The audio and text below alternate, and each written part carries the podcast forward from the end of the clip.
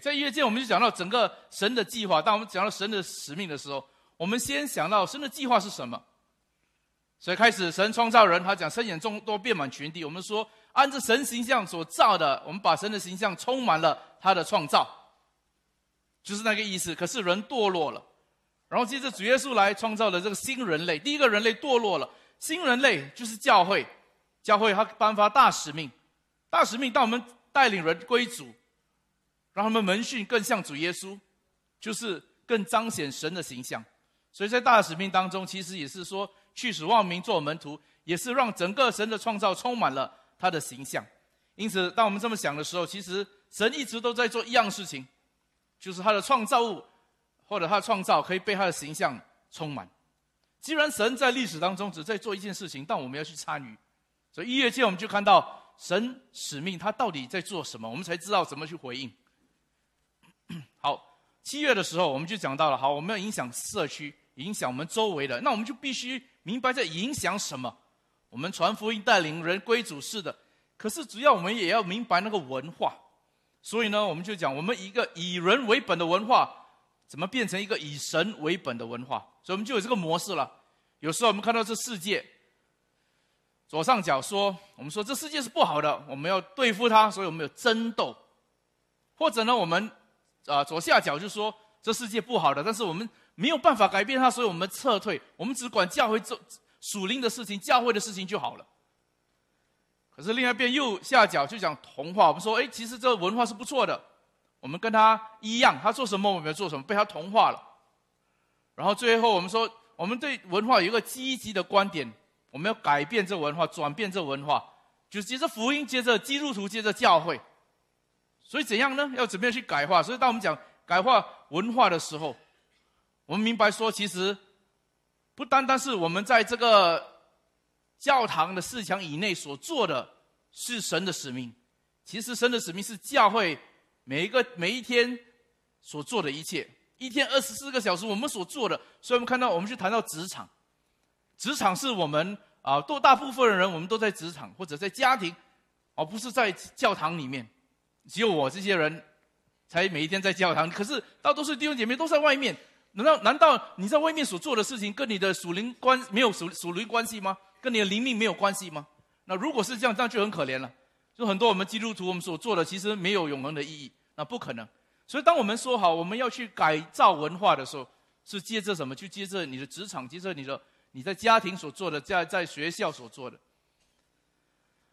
所以一九七五年的时候，这个 Bill Bright 就是这个 Campus Crusade 的创始人，还有 YM 的创始人啊，Cunningham。他们就讲述了这七个领域。你说你要改变文化，要怎么改变呢？在这七个不同领域，我们需要有基督徒以基督教的这些的价值观来影响这些不同的领域。这是在七月间我们谈到的啊。然后我们就说好，最使人与人隔绝，最使神与人隔绝，人与人隔绝，人与人隔绝有哪一方面呢？我们明白这不同的方面：年龄、种族。语言、经济等等，所以就按照这个模型，我们就探讨了说，我们自己的教会就是 QBC，我们怎么去改变这个文化？我们要参与怎样的一个工作？这让了解说，哦，原来神的使命，首先一月我们说是什么？然后在 QBC 我们怎么回应我们的历史？我们做了什么？然后七月间我们就讲好，要改变这个，不只是说改变这个文化，讲到这个社区，我们要明白社区当中有谁？我们要怎么去认识，而去改变？然后今天我们要回到说第三个部分，就是讲到我们的意向是改变我们的周周围，影响周围的社区与更广的群体。更广的群体讲到海外，讲到宣教。所以在一月见的时候，我说，其实如果我们看救赎历史，从旧约开始，神就拣选一个人亚伯拉罕，要接着亚伯拉罕使万民得福，然后借亚伯拉罕的一族。他的家族以色列，然后到了新约，看神的救赎的历史怎么开展。好了，到了新约时代了，到了啊罗马帝国，就是主前大概到四主后到四四百年的时候，其实就是因为君士肯定王做了那个罗马王，成了一个基督徒，好，所以基督教就封为国教，所以突然前面三百年那些逼迫都没有了，现在每个人都要做基督徒了，因为国王是基督徒。那当然这个有好也不好。好的地方就是说，我们就设立了很多那些啊不同我们的教义，因为之前不需要有谈哪一个教义是对的，哪个教义是错。可是之后呢，既然国王做了做了基督徒，基督教分为国教。现在我们要想到底我们这些信的信的是什么？所以我们就拟定了一些的章程，我们的信仰的教义。同样时间，现在你不需要为信仰付上代价了。所以很多人信了耶稣，我们也不懂谁是真谁是假，所以一大堆的人就成为这个这个基督徒。不好的是，他他们把福音传给他们北边的哥德蛮蛮人了，就是那些现在的德国的地方。所以那蛮人在四一零年的时候攻打罗马的时候，其实他们已经很多个都是基督徒，所以呢，他们没有说去焚烧那些教会啦，做很多伤天害理的事情，因为他们本身已经是基督徒。然后后来在四百到八百年，当然他们就基督教继续的成长。然后呢，问题是他们没有把福音继续传下去，所以到了八百年，这些威晋人那 Vikings 他们再下来打的时候呢，那时候就比较惨了，因为他们他们也不认识基督，看到这些这些教会里面都很多钱、很多珠宝，也没有人没有军在那啊那些军人在那边把啊守卫，因为没有人会偷教会的钱嘛，所以这些人就下来杀人放火，所以。后来他们就掳掠了那些妇女，成为他们的妻子或者他们的奴隶。很奇怪了，神就是借着这些的被掳的妇女、小孩这些的所谓的基督徒，把福音传给这些维京人。所以渐渐的，整个欧洲就变了基督化了。到了一千两百年的时候，如果你要在欧洲做国王，你必须承认你是基督徒。所以我们看到基督教是怎么从巴勒斯坦一个小的一个地方开始传。开始成为一个国教，开始传到整个欧洲。那问题一千两百年以后，就进入了黑暗时期，哦，所以教会很混乱，他们离开了啊我们的信仰，或者离开了圣经，而就在这时候，为了维持他们自己的利益呢，他们就开始那些啊基督啊东征的基督军东征的那些行动，所以到了去中东啦，要要拿回耶路撒冷。而发现说，在历史当中，就是在这个时候，基督教跟回教发生很多冲突。之前其实回教徒对基督教的信仰是非常看好的，可是之后这些事情以后就不再一样了。可是神仍然在工作，特别在一五一七年的时候，就兴起了这个宗教大改革。记得那个德国的啊，这个基督徒叫马丁路德，开始这个抗罗宗。为什么？因为抗。罗马的宗派抗罗宗，所以其实我们这些今天的基督教呢，都是从这抗罗宗的运动出来的。哦，不管你是长老会，还是浸信会，还是卫理公会，都是那里出来。那是一五一七年，啊，神仍然在工作。所以啊，在一月的时候，其实我有比较详细的讲。然后到一一六一一千六百年到两千年，就开始了这些的啊宣教的施工。所以今天我要专注的其实是后面这四百年。因为上次没有讲清楚，好，所以到了这个这个时候，我们开始一五一七年开始了宗教大改革，基督教跟天主教去分出来了，因为像马丁路德，他就说，当时只有一个教会就是天主教，哦，天主意思是 Catholic，就是啊普普世教会，说只有一间教会，可是马丁路德就说，哎，我们的信仰为什么跟圣经不一样？他读了罗马书，说我们因信称义，可是。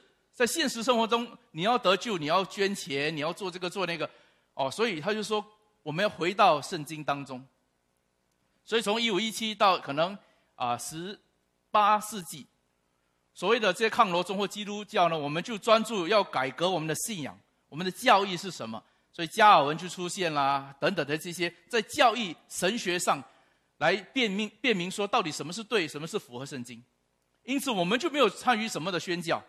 他们就在欧洲那边改革来改革去，但是呢，天主教呢，他们继续的差派那些不同的宣教士，因此神在大概十七世纪的时候就兴起了我们所谓基督教的这个宣教的运动和风波。第一个风波，我啊，就是这个宣教的运动呢，就是这个人叫 William Carey，威廉凯瑞，在十七或十八世纪的末期。有一个年轻的传道人呢，他在一次的浸信会，他是浸信会的浸信会的领袖会议时呢，他就强调这个海外宣教的重要性。啊，突然就有一个比较年长的牧者打断他的话说：“说年轻人，你要坐下。如果神要使那些外邦的蛮人得救，他不需要你我来干涉。而这年轻的传道人就是 William Carey，他从小就是在一个英国的一个乡村长大，他家境贫穷，所以呢，他就做了一个鞋匠的学徒，学怎么修鞋。他一边学修鞋的时候，一边呢自己来读希腊文。哇，你问问那些神学生哦，你要直接读希腊文就很辛苦。他一边在一边修鞋子，晚上读希腊文，读完希腊文还不够，他去读希伯来文，然后又读拉丁文。那后来这在期间，当然他也结婚有孩子，可是呢，因为他工作是做鞋匠的，所以还是很贫穷，没有办法抚养他家庭。所以他这样读读读读读到完最后呢，他就成为了一个金信会的传道人。那当时他对那些基督徒呢，对宣教的看到说他们对宣教毫无兴趣。所以他就感到很忧心了，他就写了一个文章论道。他说：“耶稣的大使命是所有世代的基督徒都应该回应的，不是只单单当时出席教会的人。”他说：“其实每一个世代的基督徒都要回应。”他说：“许多的信徒过着自己安逸的生活，而对那些与我们同作罪人、死在罪恶过犯中的人置之不理。”啊，这个人。他是一个鞋匠，没有教育了，自自读他的神学。可是他看，他却看到了神的心意。在一七九二年，他就开始了一个宣教协会，而他第一次鼓励的这个分享的题目，就是这个题目：从上帝那里期待伟大的事，为上帝尝试伟大的事。然后他讲了到到成立这个宣教协会。一年以后呢，他跟他家庭还另外一个同工呢。就离开英国到印度去了。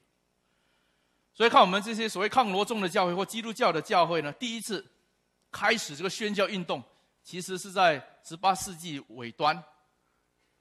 他做什么呢？他就是去那些不同的教会，开始这个建立在那些本地的教会，把圣经翻译到本地的话，而且呢，他们实际上注重社会改革，注重社会的道德、社会的正义。而当时这些不同的宣教。兴起来的时候，都是按照不同的宗派，宗派是很重要。你你属于什么宗派？我属于什么宗派？啊，如果你认为说今天我们这些宗派的问题很严重，其实当时更惨哦。有人常常说，他说你知道那些那些啊长老会的人哦，以前我们都以前常常用火来杀我们这些敬信会的人，他实际上逼迫我们，为什么？因为我们觉得我们敬礼要敬到我，他们觉得敬只是傻礼而已。所以当时就是这样的一个风气当中。不同的宗派觉得他们是对的，那想想为什么是这样？因为他们是刚从罗马分出来，就是天主教分出来，所以教义对他们来说是很重要的。好了，到了这里，这个 William Carey 当然不在不止他，他兴起这个风波以后呢，就有别的基督徒去回应了。David Livingston 也是在这时候到非洲去。那 William Carey 他是在印度，Livingston 到非洲，后来到印度，后来在中国，所以他一宣教了三四十年，到三个不同的啊国家。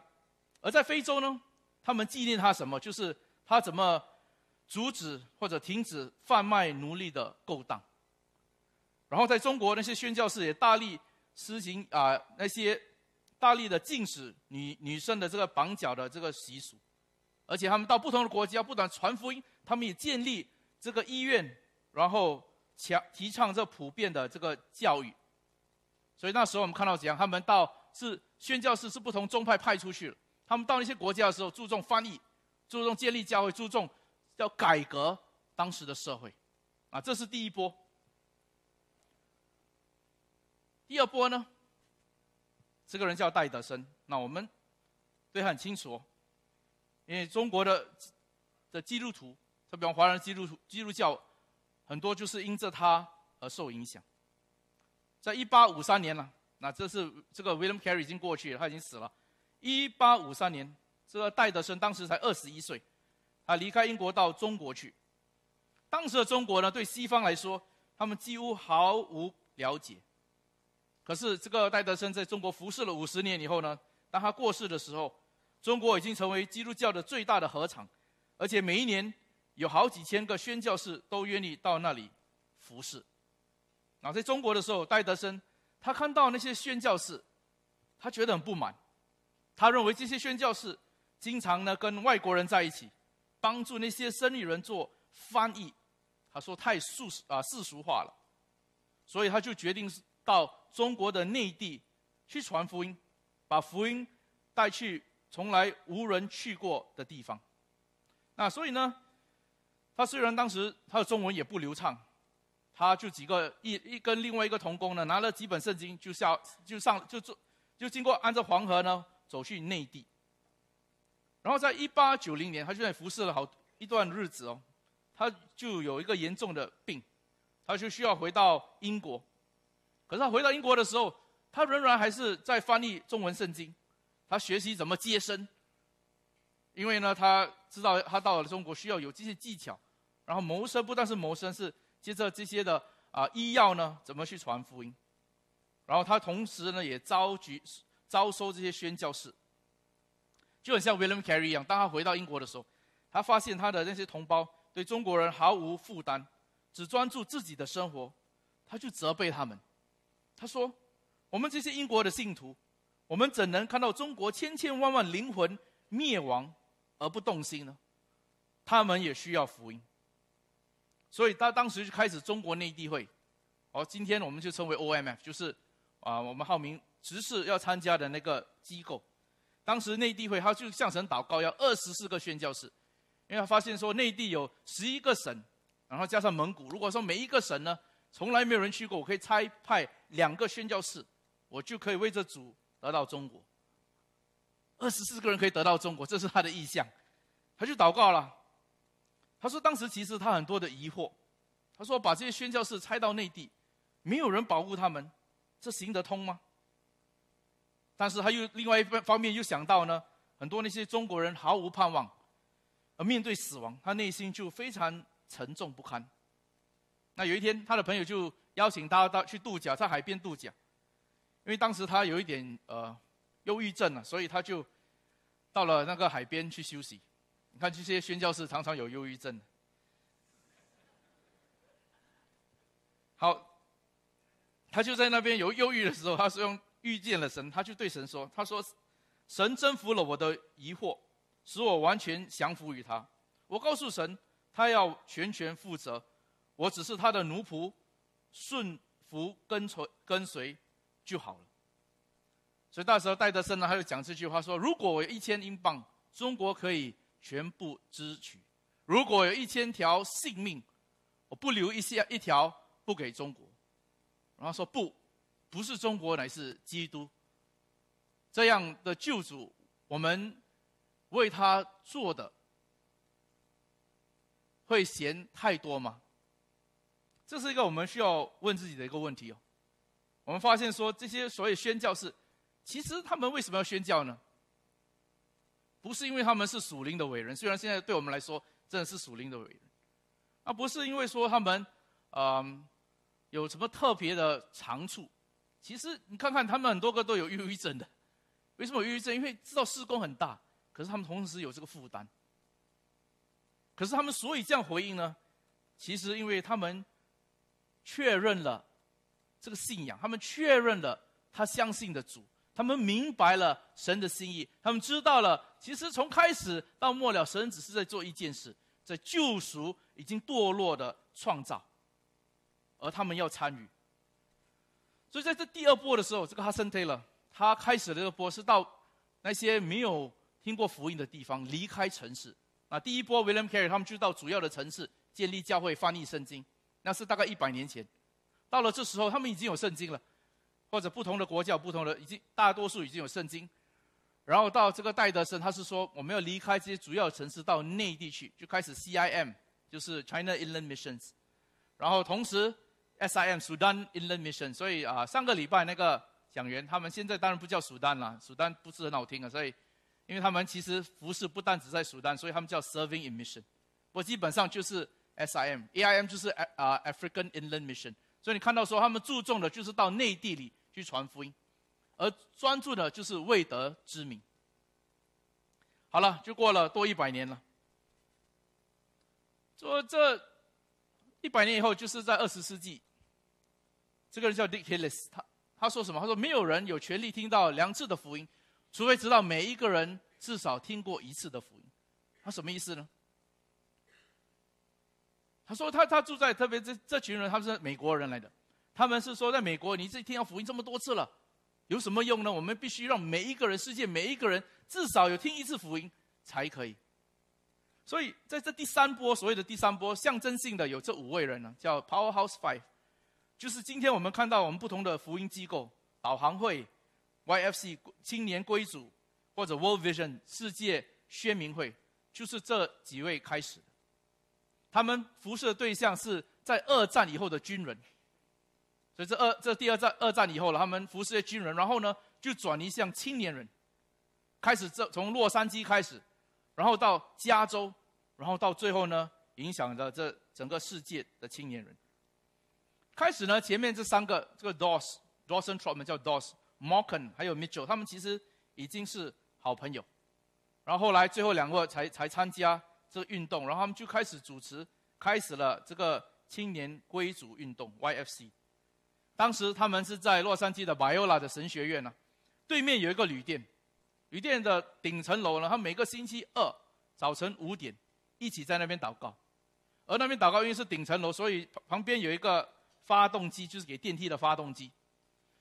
所以这个 Dawson Trotman 就是导航会的创办人，他就叫这个地方叫 Powerhouse 发电厂。为什么呢？因为他就是那有个发电机，他说这发电机呢给那个电梯发电，也给我们的施工发电。他知道他们要征服这这个世界呢。必须靠着祷告，所以每一个星期星期二早上，他们就五点就到那边一起祷告，而且他们当时都非常年轻，都是二十出岁。他们怎么从几个无名小卒走入了宣教历史书中呢？其实答案很简单，因为他们每一个人对基督有一个炽热的心，他们要领人归主，他们对主的火热给他们一个合一的心，而他们相信。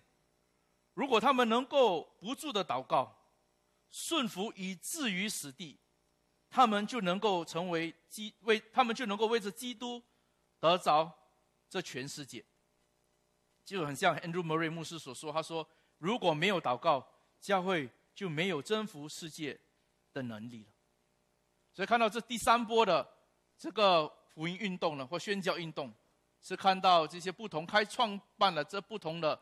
这基督教的机构，很多人说，因为教会没有发出它功用，所以这些基督徒他们就开始不同的机构，让神使用。这个其实是青年归主 YFC 的一个很早，在一九四六年拍的一个照片，这是他们一次的领袖退休会。所以看到这个这个人叫 Robert Evans，他开始了这个 GEM Greater European Mission，就是。要为这欧洲得到为主，为主得到欧洲。这个 Morgan 就是其中一个 YFC 的，刚才所说的。这个呢，他也是很年轻，他后来成为在纽约大学的这个呃主要的、主要的一个创办人，他也开始了这个纽约福音广播。这就是 Bob Pierce，Bob Pierce 就开始 World Vision，就是那个世界宣明会。然后这个白衣的高高就是葛培理。那当你看到这张照片的时候，这是他们他们很年轻的时候，他们每一个呢后来就被神大大的使用，而令人令人这个鼓舞的，就是呢当他们拍这件照片的时候，没有一个知道神将在他们身上做什么，他们不知道神要做什么，他们不知道神会使用他们得到这个世界。他们只是回应了基督的呼召，要得到失上的灵魂，可是他们什么计划都没有，就是把生命摆在神的手中，被神使用。可是当当他们拍这张照的时候，其实特别那五位，他们已经是精炼的祷告勇士，凭着信心开始了他们不同的机构，他们的关系是在十字架前以祷告和泪水打行的。而拍了这张照以后，五年之内呢，神借着他们每一个人开始这个世界级的事工，直到今天。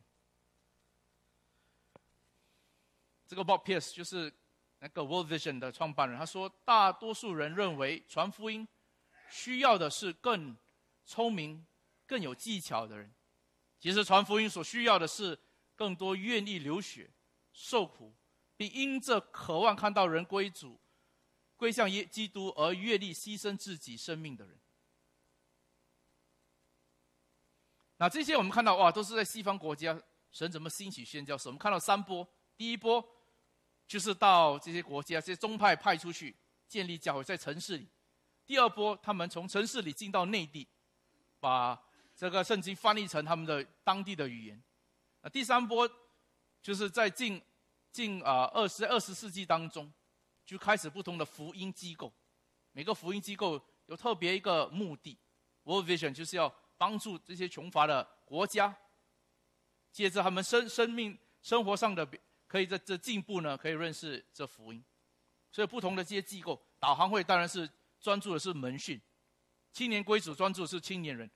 所以看到很有意思，在不同的风波，神做不同的事情。那在这时候，在亚洲发生什么事情呢？那亚洲当然我们刚刚开始了领受福音，哦，所以没有像欧洲这么有一千多年的历史。可是神仍然在做做工哦，而不是说没有做什么事情。这新加坡的这个呃报章，这宋尚杰，那当然我们也应该认识宋尚杰博士。他是在一九零一年在福建出生，在一个牧师的家庭。一九二零年他到美国读书，在五年里面得到了学士、硕士、博士，然后还去读神学。然后他读了这个神学院是在这叫 Union 神学院。当时这个神学院其实已经走歪了，已经离开圣经的教导，相信神已经死的这个观念。所以当时宋尚杰，你从他从小在教会长大嘛，他就开始怀疑他自己的信仰。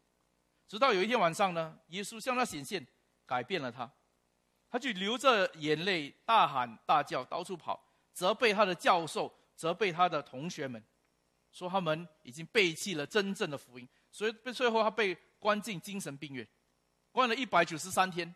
这一百九十三天，他只有一本圣经，还有一支笔。而在一百九十三天里面，他看看了圣圣经从头到尾，看了一共四十遍。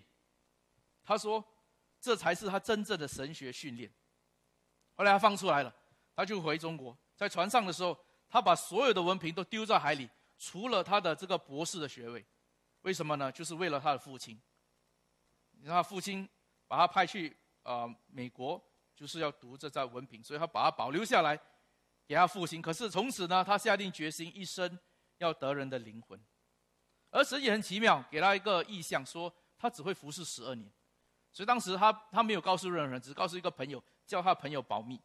而真的十二年，这十二年里面呢，神就大大使用他，成一个复兴家，震动了整个中国和东南亚的教会。他也被称为中国的卫斯理。而可说是世界级伟大的一个布道家，所以他就来到新加坡，影响了这里的教会。其实我以前那个教会啊，我可以说我很多的这些宗教的背景和基础，就是受他的影响。因为以前我教会的领袖们都是在他复兴会的时候啊得救的，所以可见说，虽然我们看到亚洲似乎没有什么宣教士。可是神仍然在做他的工作，是借着这些不同的啊人物。当时基督教开始走歪的时候，神就兴起这些不同的人，来保持他的信仰。而特别今年二十四、二十一世纪的时候，我们看到说，其实是亚洲的世纪。我们看到韩国其实已经成为世界差遣最多宣教士的一个国家。我们看到中国也有这意向，要把福音带回耶路撒冷。当然，当中你从从中国回耶路上，就是经过那些很难啊，就是对福音不不接纳福音的那些国家，非常辛苦。可是他们有这宣教的意识。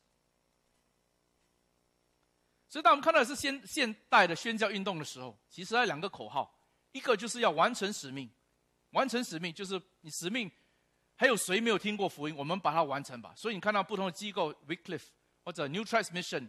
或者 pioneers，他们就是特别到那些土族的地方、没有福音的地方，把福音传给他们，因为他们相信说，如果耶稣要再来，我们要把福音传给每个族群，所以我们就写下，我们现在还有几万个族群是没有语言的，我们去学他的语言，把它写下来，然后把翻圣经翻译，然后传给他们。所以这些的机构，他们专所专注的，就是完成使命，这是他们的口号。然后另外一个口号就是从洛杉啊这个呃运动出来，就是全福音、全世界、全教会，也是今年我们开头的时候一月的时候我们所所讲的，什么是全福音，什么是全世界，什么是全教会。要得到全世界，必须全教会每一个人，所以他们注重的啊，就是我们在职场，我们在家里，我们在学校，我们怎么活出这个福音。然后福音全福音就是不单单只是传耶稣被你钉十字架，而是怎么爱你灵舍。看到的这些社会公正的的的事件，我们要怎么去帮助人家可以更认识神？这就是他们这两个在宣。现代宣教运动的口号。那当然，我们讲到宣教是有两种，一种是跨文化的，一种在跨文化在本地门前的服饰，一种是出国的宣教士。而其实今年我们所谈的很多就是门前服饰，很多是我们每一个基督徒应该回应的。可是我们也记得说，其实当我们看这些跨文化的。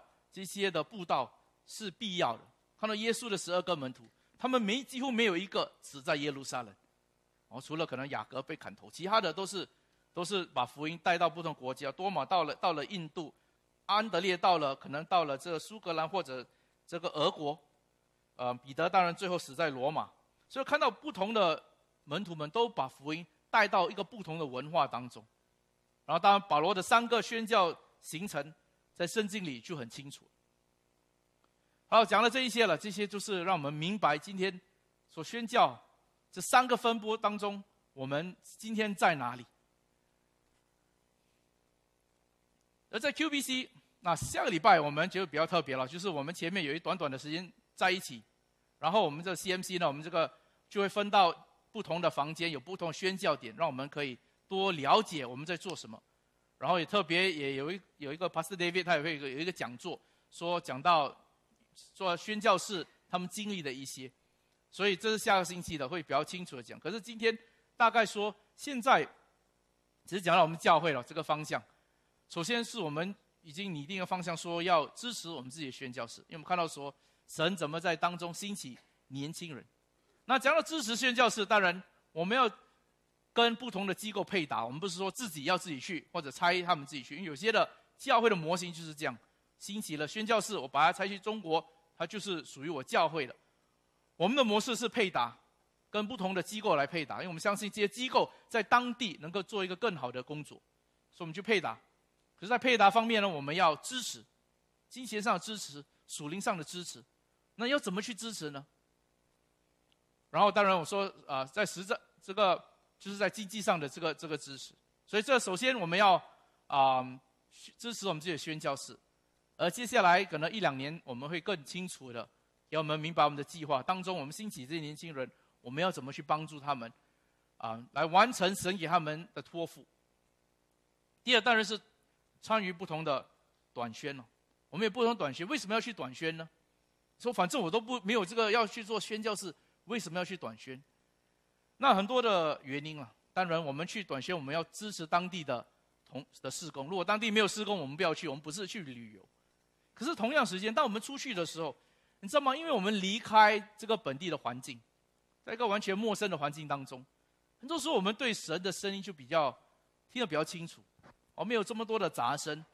很多时候我们去，我们有一些的问题，说神你要怎么呼召，要怎么使用我，而在当中我们就听到比较清楚。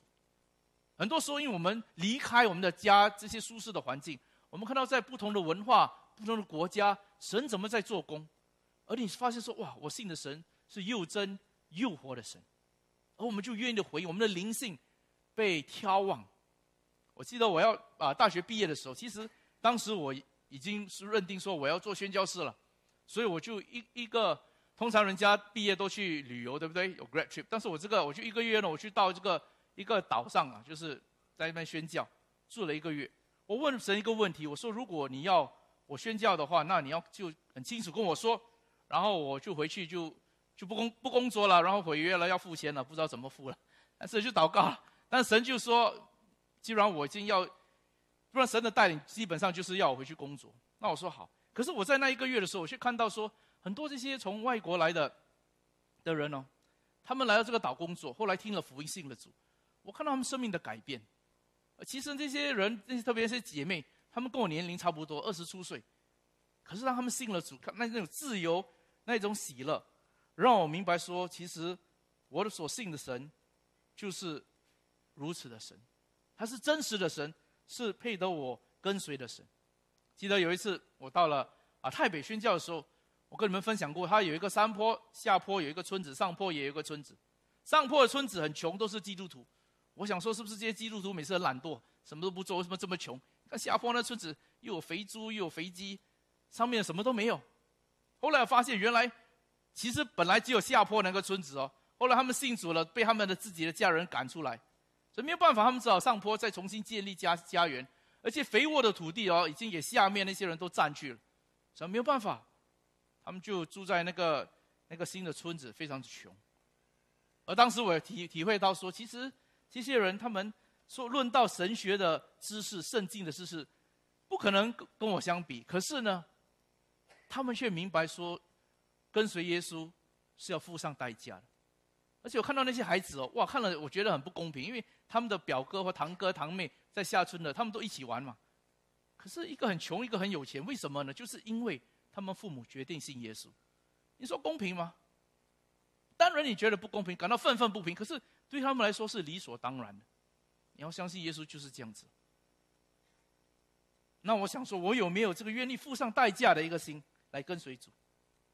有一次我到约旦去，在约旦的时候，那这些短学当然当时我还在工作，还在赚钱，所以啊，可以去到这种不同的国家。我在约旦的时候，我们收到一个一些姐妹啊寄来的一封信啊，叫我们去，然后有一个阿拉伯的牧师，教会的牧师。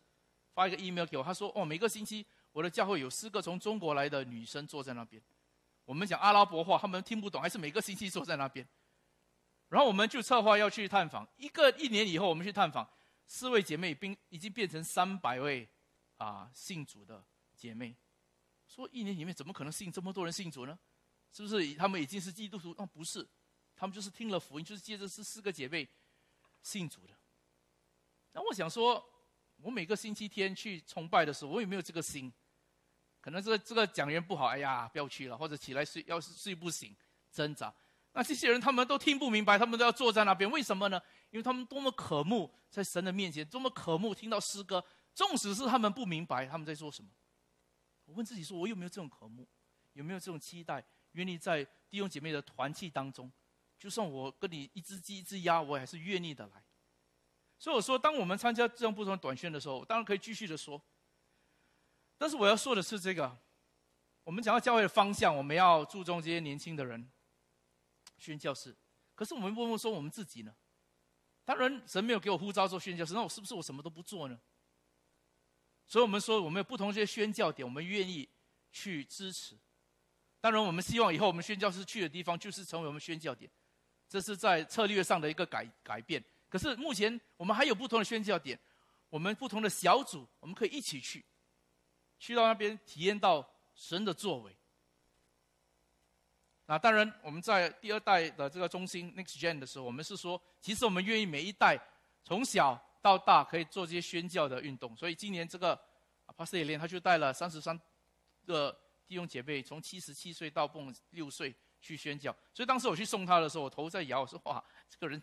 这些人怎么带啊？孩子这么小，等下跑不进去怎么办？这么多小孩子，可是为什么要做这些东西？就是希望他们从小就有这个负担，有个看见，然后明白，让父母也在家里可以开始明白说，其实这我们要传承信仰是我们的责任。传承信仰是什么？把信仰活出来，带孩子们去明白圣经神的心意是什么。就去 Bonhoeffer。他在二战的时候，他逃离德国，因为希特勒要杀他。后来他在美国的时候，他说：“如果在这时刻逃离我的家乡，我以后怎么为这基督在我同胞面前做见证呢？”所以他决定回德国。他当然知道他会冒着生命危险。他回去的时候，果然被希特勒抓了，后来处死了。他说这个这句话：说当耶稣呼召一个人的时候，他是要求他们要奉献生命。耶稣呼召我们的时候，是叫我们来摆上生命。这就是一个基督徒的意思，小基督，基督是怎么样？基督是上十字架的基督。为什么？因此为着他人而活。所以，当我们明白基督徒的意思，其实就是我们要改造我们的生命，是为着他人而活。而动机是什么？动机就是因为耶稣的爱，催逼我们。使徒保罗说，在哥林多后书五章，说仅仅就是因为耶稣的爱得着了我们，而我们在回应他的爱而已。所以今天，当我们在分享这宣教的时候，当然只有四十五分钟了。我在想说，我们已经听了很多了，可是我希望接着这些不同这些宣教士的故事，让我们看到说，其实他们就是跟我们一样，都是平凡人。唯一的就是他，我们愿意被神的爱得着了我们，我们愿意回应，去得着灵魂，把生命摆在主的手中，然后主可以怎么样用我们，在我们职场上用我们，在我们家里用我们，在我们社区用我们。我们不一定要走到别的国家去，可是我们愿不愿意背起十字架来跟从主？这个命令不是给宣教士的，是给所有跟随耶稣的人。最后以这个故事来结束。我刚信主的时候读过这个 John G. Payton 的故事。他要到一个土族去宣教。他说常常他家教会有一个非常年长的基督徒，每次劝他不要去，然后劝到最后他不听，他就会说这句话：说那些吃人族啊，他们会把你吃掉的。他说每次讲就是讲到最后就讲这句话，他要把我吃掉。所以有一次他说我受不了了，我就回答说：他说他说迪克森先生，你已经年纪老迈了。相信不久你也要躺在地上，地里，身体被虫子吃。实不相瞒，如果我能够为主而活，服侍他，荣耀他，对我而言，我的身体是被虫吃，或者是被人族吃，真的没什么分别。在复活的那一天，我的身体会跟你的一样，像主耶稣复活的样子。弟兄姐妹，当我们跟随主的时候，那呼召就是我们把生命摆上跟随主。不是说到什么特别的地方做什么特别的事，而当我们愿意让神居首位的时候，在我们生命中居首位，我们怎么看待我们的家庭？怎么看待我们的事业？怎么看待我们的成就？怎么看待我们的理想？怎么看待爱情？这些都会因着十字架而改变。所以你问问自己：说你信了主，十字架有没有改变你的生命？我们一起祷告，天父，还要感谢你，让我们今天来到这里的时候，特别听到啊，这个有关宣教的事情。主，我们知道这是你的心意，可是你更愿意是所有的基督徒愿意的跟随你，来付上代价，背起十字架来跟随你。我们感谢你，我们所以能这么做，就是因为主耶稣基督，你先爱我们，你先在十字架上舍命，让我们能够被你的爱充满，明白你的恩典。而回应，还要感谢您祷告奉耶稣的名，阿门。好，这个我不知道有没有分一张纸，就是我们明年不同的宣教点哦，啊，你们可以在小组中讨论说，哎，我们要要不要参与啊？然后下个星期我刚才说过了，那个我们的不同的在不同的房间呢，会有不同的点宣教点，他会跟你们分享，所以你们有兴趣可以去，这个是下个星期的。然后也有讲到我们一些。啊，门前的服饰我们做了什么？然后也有有一个巴斯德维跟我们分享有关宣教士他们预备要做什么。所以下个星期我们有不同的工作坊，你们可以去参与。今天的分享呢，就是这些的啊一些的问题哦，你们可以分享说你们这对这个话题学了什么，然后有没有参加过宣教？如果没有，为什么？然后可能你可以小组要可以参与吗？怎么样奉献？或者为他们祷告，或者呢，你们可以一起去一次的这个宣教，好不好？所以你们请分成小组来来分享。